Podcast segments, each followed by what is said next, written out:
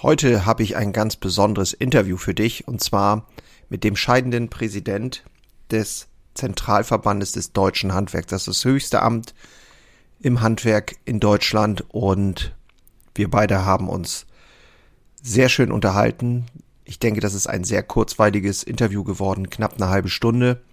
Und du lernst den Mann kennen, der die letzten, ja, seit 2014 äh, Jahre massiv mitgeprägt hat, der fürs Handwerk eingestanden ist, der fürs Handwerk ähm, die Stimme war, der mit der Bundesregierung vermittelt hat.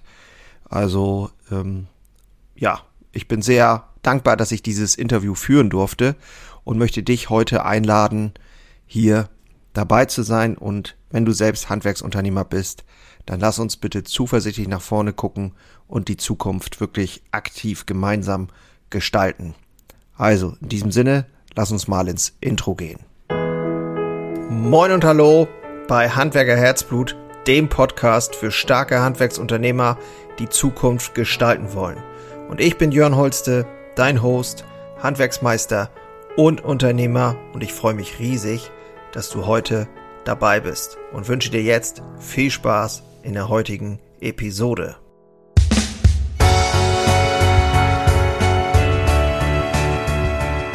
Ja, ich habe hier Herrn Hans-Peter Wollseifer, Präsident des Zentralverbandes des deutschen Handwerks, verheiratet, Familienvater von zwei Kindern, seit unglaublich langer Zeit schon im Handwerk tätig, Meister im Maler- und Lackierhandwerk, damals gemacht, als ich noch mit der Rassel um den Tannenbaum gelaufen bin. Das muss irgendwie 76 gewesen sein, glaube ich.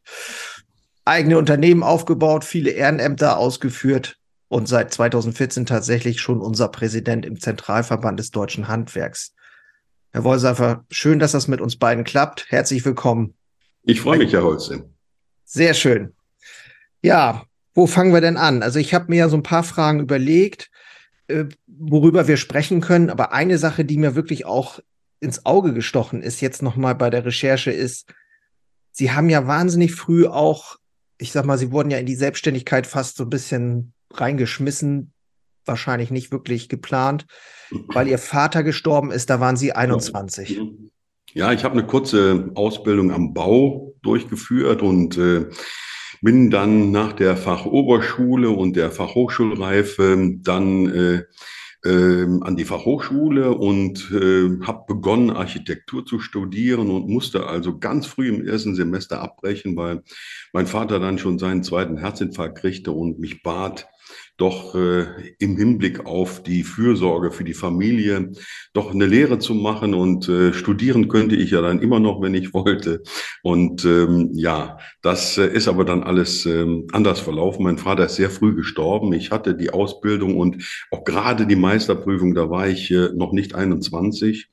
Und ähm, dann habe ich diesen kleinen Betrieb mit äh, ja, drei Mitarbeitern, zwei Azubis übernommen und ähm, ja, hatte dann erstmal meine Familie zu versorgen. Wahnsinn, ja. Und es waren dann doch einige schwere Jahre, muss man sagen, mhm. äh, bis das also auch mal der Erfolg sich einstellte und äh, bis das man ja, Oberwasser gewonnen ja, hat. Ja, und ja, ähm, ja danach lief es dann ganz gut. Ja, ja, das kann ich ja dem entnehmen, aber nochmal so, Sie waren ja vorher, es war ja wahrscheinlich für Sie auch irgendwie ein bisschen andere Planung. Sie wollten, glaube ich, Architektur oder so in die Richtung, wenn ich das so, Richtig, so gelesen ja. habe. Ähm, ja, aber der Unternehmergeist war scheinbar auch da. Ne? So, sonst wäre das ja alles nicht so verlaufen, wie es verlaufen ist. Also das entnehme ich dem Ganzen das mal. In, der, in der Tat so. Also ich äh, wollte Architektur studieren und ähm, ja, das, das hätte ich auch gemacht. Ich hätte mich aber dann natürlich auch selbstständig gemacht. Ja. Ähm, das, das lag irgendwie so in meiner Natur. Und ähm, das habe ich dann also an anderer Stelle dann verwirklichen können, nämlich im Handwerk. Und ich muss wirklich sagen, ich habe das nie bereut. Ich habe äh, zunächst mal diesen Betrieb übernommen, den Malerbetrieb. Und durch das ich dann am Bau auch ausgebildet worden bin, konnte ich beides miteinander verbinden. Ja. Ja. Das heißt also, die bauhandwerklichen ähm, Fähigkeiten, die man braucht und, und natürlich dann auch diese Dinge, die man am Bau ausführt, dann mit der Gestaltung kombinieren. Das war eine gute Kombination. Ja. Und wir haben dann also Bauwerke sanieren können, zunächst mal kleinere, dann nachher größere, zum Schluss Hochhäuser. Und, ähm, der, und das Unternehmen hat sich dann entwickelt bis, äh, ja, stellenweise ähm, knapp 120 Leute. Ja. Und wir waren in ganz Deutschland unterwegs, darüber hinaus äh, auch in Europa. Und unser logistisch anspruchsvollster Auftrag war in Afghanistan, in Kabul. Da haben wir dann das deutsche Konsulat instand gesetzt und äh, das war so ein Highlight. Ja, Das es ist war echt, also schon eine ja. Referenz dann für uns an der Das habe ich, hab ich gelesen, ja, Wahnsinn, echt. Also, äh, ich, ich habe auch 100 Mitarbeiter mit der Mhm. Bäckerei, ähm, aber ich glaube, im Malerhandwerk 100 Mitarbeiter, das ist irgendwie nochmal eine andere Liga. Sie haben auch deutschlandweit gearbeitet, ähm, wenn ich das so richtig in Erinnerung habe, und Hochhaussanierung und so weiter. Aber so dieses, was Sie eigentlich ursprünglich mal machen wollten, haben Sie schon irgendwie auch ausgelebt. So, wenn Sie dann 2009 da rausgegangen sind, glaube ich, ne, dann haben Sie was Mhm. Neues gegründet oder sich mit, ähm, ja, mit Immobilien auch befasst, so ganz generell. Mhm. Ja, ich hatte, ich habe also ähm, mehrere Unternehmen gegründet Ja. und ähm, zunächst mal nach diesem, ja, aus dem Malerunternehmen haben wir ein Bauwerkschutzunternehmen gemacht und wir waren weniger im gestalterischen Bereich unterwegs. Ja, auch, da hatte ich vielleicht auch so zehn Leute, die das machten, aber hauptsächlich in der Bauinstandsetzung. Und ähm, dazu habe ich dann ein Spezialgerüstbauunternehmen äh, gegründet. Und dieses Spezialgerüstbauunternehmen hat äh, fahrende Gerüste, Spezialgerüste für Hochhäuser montiert und äh, auch selber im Bestand gehabt. Und dadurch sind wir überhaupt an die Hochhaussanierung gekommen. Und das war ein Arbeitsfeld, wo wir wirklich äh, nicht so stark im Wettbewerb standen, weil es eben nicht so viele machten und äh, auch sehr erfolgreich sein konnten. Ja. Darüber hinaus ähm, habe ich, äh, genau wie Sie sagten, doch meine ursprünglichen Ambitionen, auch ähm, ja, Häuser zu, zu bauen, verwirklicht, indem dass ich eine Projektentwicklungsgesellschaft gegründet habe. Und da habe ich dann ähm, auch ähm, einen Architekt und zwei Ingenieure beschäftigt. Das heißt, ich wollte Architekt werden, nachher habe ich sie beschäftigt. Ja, auch nicht Und schlecht. äh, wir haben, wir haben dann auch äh, ganz schöne ähm, Bauprojekte durchgeführt und äh, zunächst im Geschosswohnungsbau, dann anschließend so Einfamilien-, Zweifamilienhäuser und nachher nur noch Sonderprojekte, Denkmalschutzprojekte, Bauernhöfe ähm, bearbeitet, äh, so dass sie also dann auch kommerziell, kommerziell bewohnbar sind und äh, sehr schön bewohnbar sind und mit dem alten Flair noch äh, verbunden. Und äh, das hat richtig Spaß gemacht. Und das war wirklich dann auch ein zweiter Berufszweig, der mir viel Spaß gemacht hat. Daraus entstand dann wieder eine Immobilienverwaltung. Und also eins gab dann das andere. Und mittlerweile, ähm, ja, bin ich also doch noch in einigen Unternehmen aktiv. Ja, ja, spannend. Also ich habe ja auch gesehen in der Vita äh, Dankbarkeit für die Familie, die das auch immer irgendwo unterstützt hat. Ich meine, anders geht's ja auch nicht. Ähm, das äh, kam da ja auch durch. Wenn ich das so lese, das ist ja schon echt ein Wahnsinns ähm, den sie da hingelegt haben.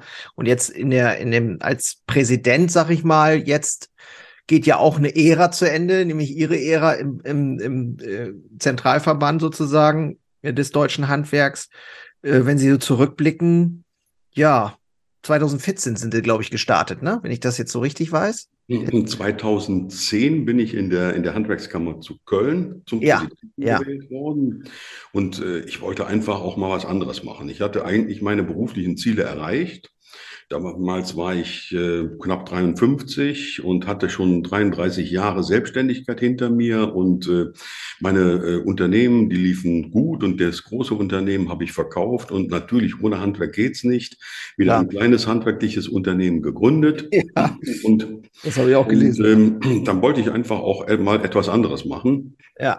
Und ähm, ja, dann, so bin ich dann an das Ehrenamt gekommen und man hat mich gefragt, ob ich nicht antreten wollte zum Präsidentenamt.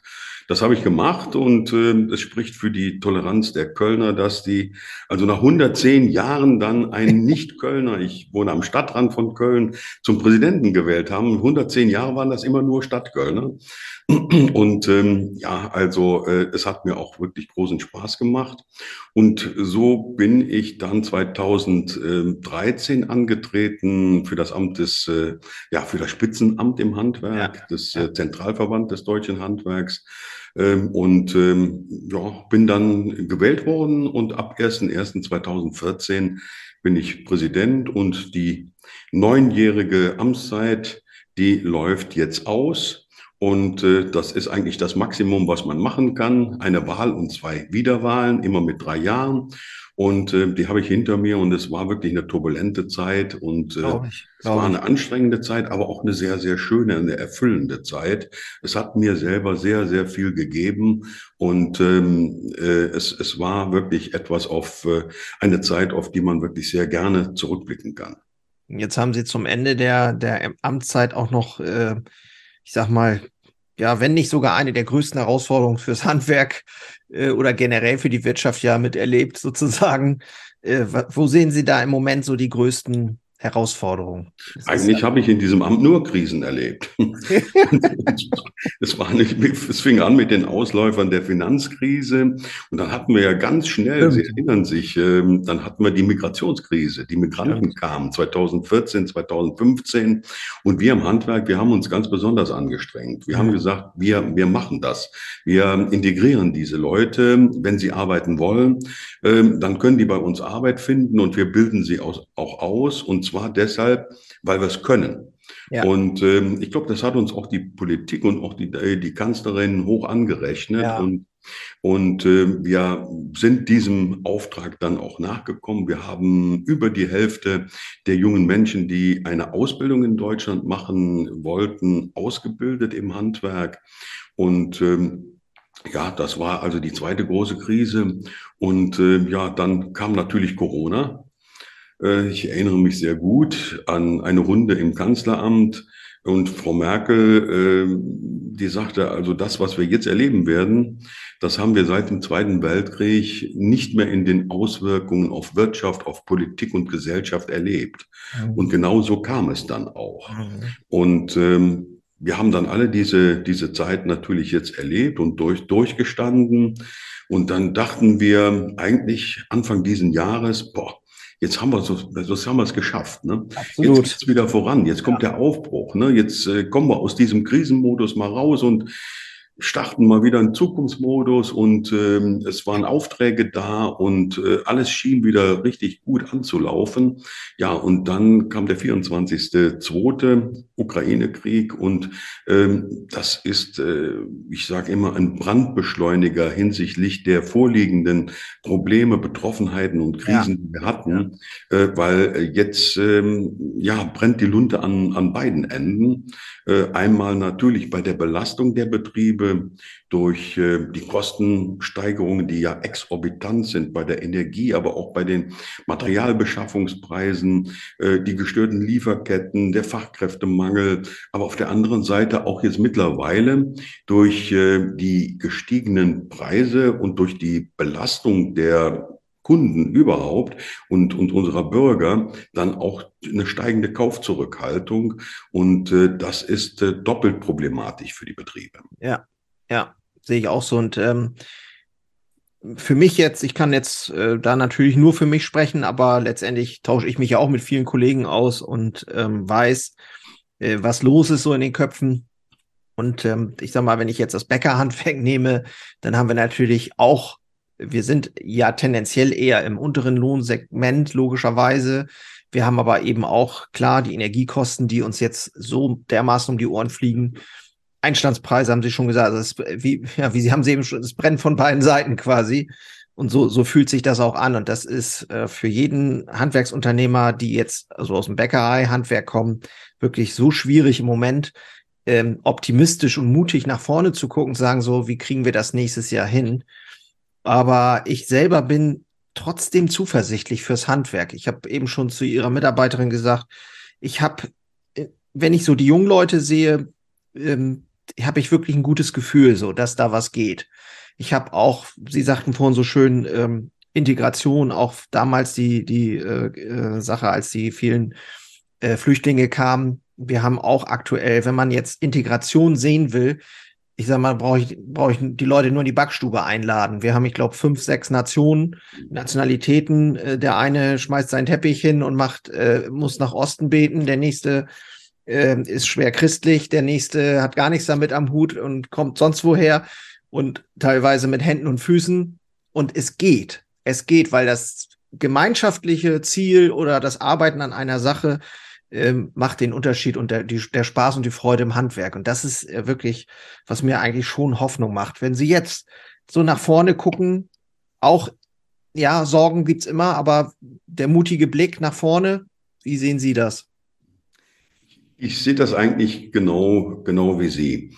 Ähm, es, es macht mich nicht nur stolz, sondern ich bin immer so positiv beeindruckt. Das, das ist immer so ein großer Moment für mich, wenn, ähm, wenn ich beim Meisterfeiern bin zum Beispiel oder wie letzten Freitag, äh, als wir unsere Bundessieger im Handwerk geehrt haben, äh, beim praktischen Leistungswettbewerb, demnächst ja Deutsche Meisterschaft im Handwerk. Mhm. Und äh, wenn man diese Leidenschaft sieht, dieser Enthusiasmus, dieses Leuchten in den Augen, ähm, das ist so besonders, ähm, dann weiß ich, die schaffen das.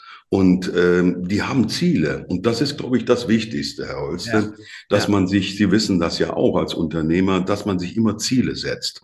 Ja. Und ähm, wenn man diese Ziele beharrlich verfolgt, dann, äh, dann erreicht man die auch.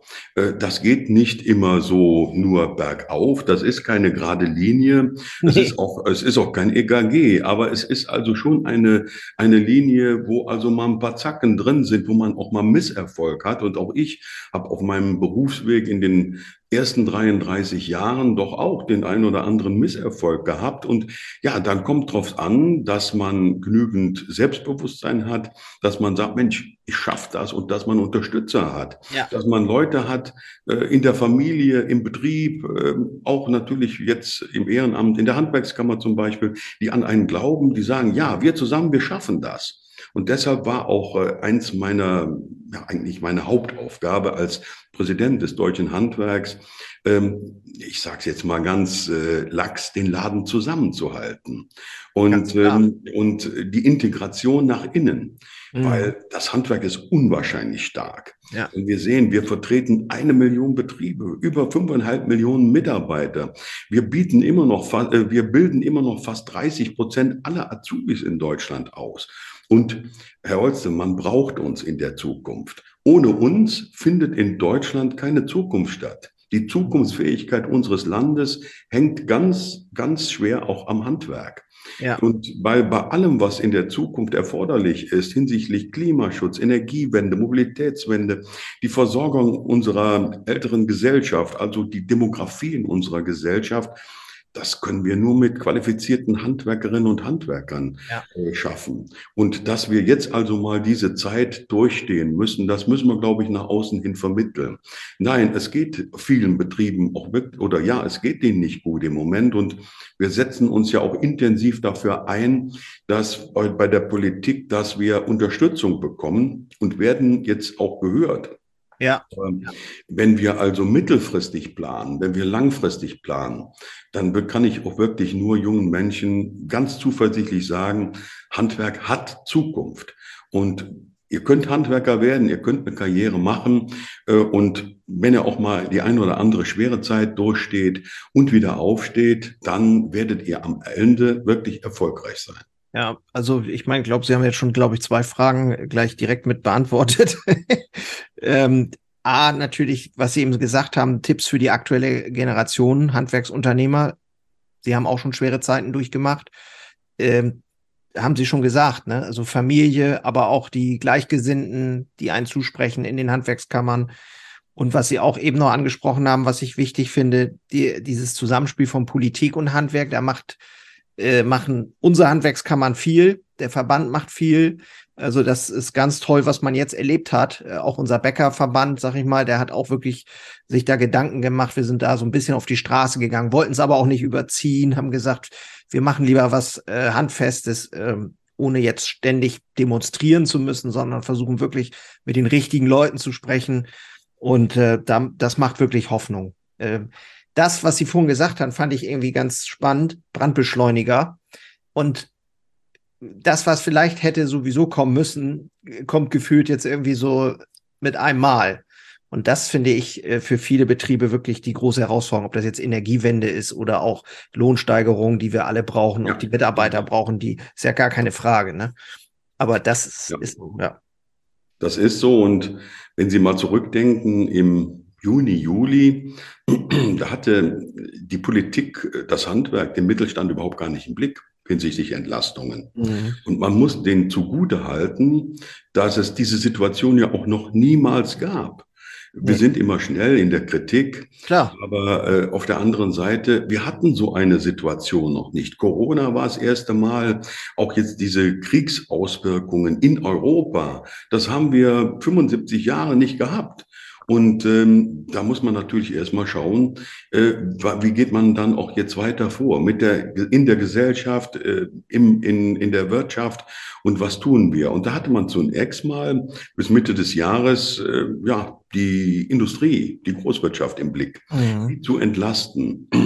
Und wir haben also doch, glaube ich, durch eine ganz intensive Lobbyarbeit auf allen Ebenen, auf der Arbeitsebene bis hin, ich war x-mal im Kanzleramt, ich war in allen Ministerien und wir haben, wir haben konzertierte Aktionen gehabt, wir haben äh, Energiegipfel gehabt, wir haben Roundtables gehabt und, und, und, und haben uns wirklich nicht geschont und haben es geschafft, dass wir die, die äh, Dezemberhilfe bekommen, dass man also den Dezemberabschlag bekommt, ja. nicht ja. nur als Bürger, sondern also auch als kleiner und mittlerer Betrieb, sogar unsere Bildungsstätten im Handwerk bekommen das. Ja, ja. Ähm, und äh, dass wir die Strompreisbremse ab Januar bekommen, dass wir die Gaspreisbremse ab März rückwirkend für Januar bekommen. Ja. Äh, und das alles ist ja nicht vom Himmel gefallen. Nein. Nicht, nicht denken, dass auf einmal die Politik äh, den, den glühenden Einfall hatte. Da haben wir unwahrscheinlich viel Input gegeben und beraten und äh, in wirklich äh, konstruktiven Gesprächen äh, diskutiert und verhandelt und gefordert und, ähm, äh, und es wurde uns auch zugehört und wir sind jetzt an dieser Stelle, dass wir sagen, da gibt es immer noch Betriebe, die brauchen Härtefallhilfen und ja, auch das ja hat man äh, aufgenommen und äh, da gab es also am 8. Dezember dann auch dieses äh, Gespräch der, der Ministerpräsidentenkonferenz und des Bundeskanzlers und auch da möchte man, wird man also Härtefällen in der Zukunft helfen, ähm, auch den Liquiditätsengpass im Januar, Februar zu überbrücken. Aber man muss auch so ehrlich sein äh, und sagen, ähm, das wird nicht alles abfedern. Das Nein. ist ein Abfedern, aber kein Ausgleich. Ja. Die Betriebe werden eine Menge leisten müssen, um über diese Zeit zu kommen.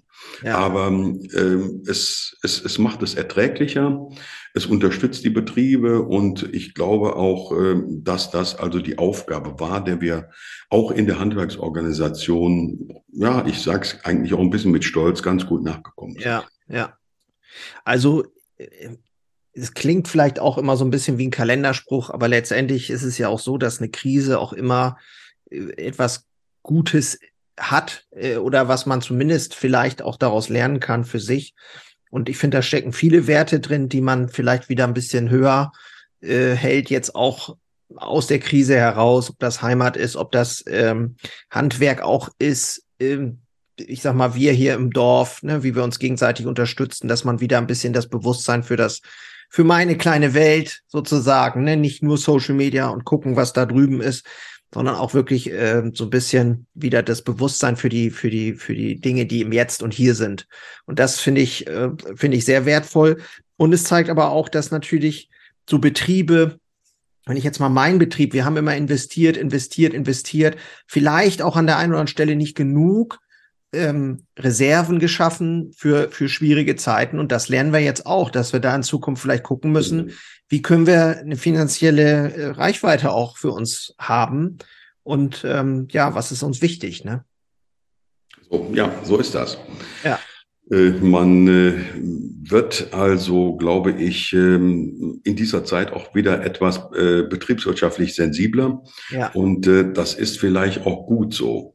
Aber natürlich ist es eine wahnsinnig anstrengende Zeit für die Betriebe. Und ich sage also, in der Corona-Zeit waren im Handwerk die Friseure das Gesicht der Krise. Ja. Und jetzt in der, in der Zeit, in der wir uns jetzt befinden, des Ukraine-Krieges, sind die Bäcker das Gesicht ja. der, der, der Krise im Handwerk, weil es eben dort diese exorbitanten Energiepreiserhöhungen gibt und ähm, die, die Materialpreiserhöhungen ja. und alles das, wo sie sich wirklich tagtäglich mit rumschlagen müssen. Ja, ja. Vielleicht eine persönliche Frage, aber schwierigste Entscheidung in Ihrem Leben, so rückblickend, unternehmerisch, wo Sie sagen, das hat mich schon ein paar Haare gekostet vielleicht, aber ja, also es, es gab natürlich äh, dauernd wichtige Entscheidungen und ähm, ich konnte mich eigentlich immer auf mich verlassen. Ich hatte immer das Gefühl, dass ich also äh, schnell entscheide. Äh, es, es waren auch mal ein paar Entscheidungen dabei, die vielleicht nicht richtig waren. Das beruhigt aber, mich. aber es war mir immer wichtig, dass ich, dass ich nicht Dinge aussitze, sondern dass ich sie wirklich lenke ja. und äh, mich nicht treiben lasse. Und aktiv sein, ne? Aktiv sein. Ak aktiv äh, dann auch die Situation beherrschen und, und lenken und ähm, ich glaube, das ist ähm, eine unternehmerische Fähigkeit, die also sehr positiv ist, wenn man sie hat und die auch vielleicht auch erfolgsversprechend ist. Ja, ja. Ja, dann kommen wir ja schon fast zum Ende. Wahnsinn. Bis hierhin eine auch vielleicht persönliche Frage. Was bedeutet Glück für Sie? Glück bedeutet für mich Familie. Ja. Punkt. Ja, habe ich mir schon fast gedacht. Ja, und ohne Familie wäre das alles nicht möglich gewesen, vermute ich mal. Mm, Nein, also ohne Familie, so. ich, ich, muss sagen, meine Familie, die haben das immer alles mitgemacht, was ich mir habe einfallen lassen. ja. und, und, habe ich dabei unterstützt und äh, ähm, die standen nicht immer hinter mir, die standen neben mir und haben mich auch beraten und tatkräftig mich unterstützt dabei und ähm, so dass es also mit Sicherheit ein Gemeinschaftswerk ist, auch wenn ähm, meine Kinder ähm, ja hinsichtlich der Imagekampagne des deutschen Handwerks ähm, da hat die Image-Kampagne nicht funktioniert. Mein, mein, mein Sohn ist Arzt und meine Tochter, die, die ist Politologin und, und Journalistin geworden. Aber die hat mir einen Schwiegersohn gebracht und der ist ins Unternehmen gekommen und da bin ich unwahrscheinlich froh drum, dass der also mich unwahrscheinlich unterstützt und da hat's dann also dann mit dem Familienbetrieb auch doch noch zum Schluss hingehauen. Und da, äh, das, das war schon wirklich sehr, sehr erfreulich. Und aber auch sonst habe ich Menschen getroffen, die mir immer äh, ja, die mir ihr Vertrauen geschenkt haben. Mhm. Und mhm. das ist wichtig. Und auch im Amt als äh, Präsident äh, im deutschen Handwerk. Ähm, schauen Sie, meine Wahl damals, die war sehr knapp. Ich hatte zwei Mitbewerber und ähm, das war also zumindest ein ganz starker Mitbewerber dabei, der schon lange etabliert in der Handwerksorganisation war, ein honoriger Mann. Mhm. Und ähm, ja, dann ist die Wahl eben knapp, ganz knapp auf mich gefallen. Aber ab diesem Zeitpunkt habe ich gespürt, dass sich alle hinter mir versammelt haben, dass ich das Vertrauen der Leute habe und das stärkt einen ungemein. Das stärkt einen dann auch auf dem, auf dem langen Weg und auch wenn es mal nicht so gut klappt. Und vor allen Dingen, mir persönlich hat das viel Selbstvertrauen verliehen, Selbstvertrauen auch im äußeren Auftritt. Ja. Ich meine jetzt nicht ähm, einen eitlen, arroganten Auftritt, sondern einen selbstbewussten Auftritt für das Handwerk. Ja. Einen Auftritt auf Augenhöhe, egal ob das im Kanzleramt ist oder war oder in den Ministerien oder in anderen Bereichen der Wirtschaft. Wir im Handwerk, wir sind mit vorne in der ersten Reihe. Nicht der Hans-Peter Wollseifer, nein, das Handwerk, der Handwerkspräsident, ja. Und äh, dieses Bewusstsein müssen wir haben. Wenn ohne Handwerk äh, läuft nichts in unserem Land und das sollte sich jeder Unternehmer im Handwerk oder jeder Betriebsinhaber wirklich auch vor Augen führen ja, und dieses ja. Selbstbewusstsein an seiner jeweiligen Stelle nach vorne ja. ja. Das ist, äh, haben Sie unheimlich äh, schön gesagt. Das gibt mir auch nochmal gerade so ein bisschen ähm, Mut, weil ich glaube, ähm, wie heißt das so schön, man soll sein Licht ja nicht unter den Scheffel stellen. Ähm, grundsätzlich ein bisschen mehr Selbstbewusstsein, ohne arrogant zu wirken, äh, tut, glaube ich, jedem Handwerksbetrieb gut wir können was, wir können das auch zeigen. Und ähm, ich habe vorhin schon gesagt, es gibt ja auch viele junge Leute, die unheimlich aktiv sind. Ich habe jetzt zwei jungen äh, Meister oder noch nicht Meister, die machen jetzt Meisterschule. Ich habe einen jungen Mann aus äh, Westafrika, jetzt der gerade die Ausbildung gemacht hat und äh, bei mir anfangen will. Der hat mich heute gefragt, ob er nicht einen Führerschein machen kann, ob ich ihm nicht helfen kann. Also es gibt so viele schöne äh, Zeichen auch fürs Handwerk und äh, daran möchte ich wirklich auch äh, mich orientieren und nach vorne gucken. Ja. Kann ich Ihnen nur beipflichten. Vielen, vielen Dank, Herr Wollseifer, dass Sie sich die Zeit genommen haben. Haben Sie noch irgendwas, was Sie loswerden wollen? Jetzt zum Schluss gibt es etwas, eine Botschaft? Ach ja, gut, äh, es gäbe viele Botschaften, aber ähm, ich, meine Botschaft ähm, richtet sich immer von jeher in die Zukunft. Und da habe ich immer den Blick auf die jüngere Generation, die es mit äh, Sicherheit nicht leicht haben wird. Aber ähm, ich äh, glaube schon, wir sollten ihnen Zu äh, Zuversicht vermitteln und auch den Stolz, den Stolz äh, im Handwerk, wirklich sinnvolle Arbeit zu machen. Also Handwerk ist sinnstiftend. Wir sehen jeden Abend, was wir am Tag gemacht haben. So, das ja. ist in, in vielen anderen Bereichen nicht der Fall.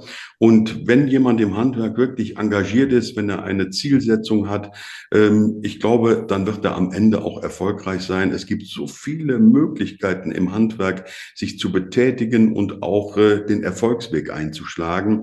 Dazu kann ich wirklich nur alle jungen Leute ermutigen. Vielen, vielen Dank. Das war nochmal schön zum Abschluss. Also, wenn du hier zugehört hast, Hans-Peter Wollseifer, lange Zeit unser Präsident Nummer eins sozusagen im deutschen Handwerk. Und ja, bis zum nächsten Mal. Einen habe ich noch. Wenn du hier zugehört hast und selber Handwerksunternehmer bist und denkst, ja, das richtige Netzwerk kann wirklich hilfreich sein, die Zukunft zu gestalten und äh, die eigenen Themen immer wieder mutig anzuschauen und nach vorne zu blicken, dann lade ich dich gerne ein. Informier dich gerne in der Infobox unter handwerkerherzblut.de. Ähm, unter anderem gibt es den Handwerker Stammtisch. Dort treffen wir gemeinsam äh, zusammen mit anderen Handwerksunternehmern und bearbeiten eben die Themen, die uns wirklich wichtig sind, um ja auch jetzt in diesen Zeiten mutig nach vorne zu schauen. Also da bist du herzlich eingeladen, dich zu informieren. Und jetzt aber, ich bin raus. Danke dir. Ciao.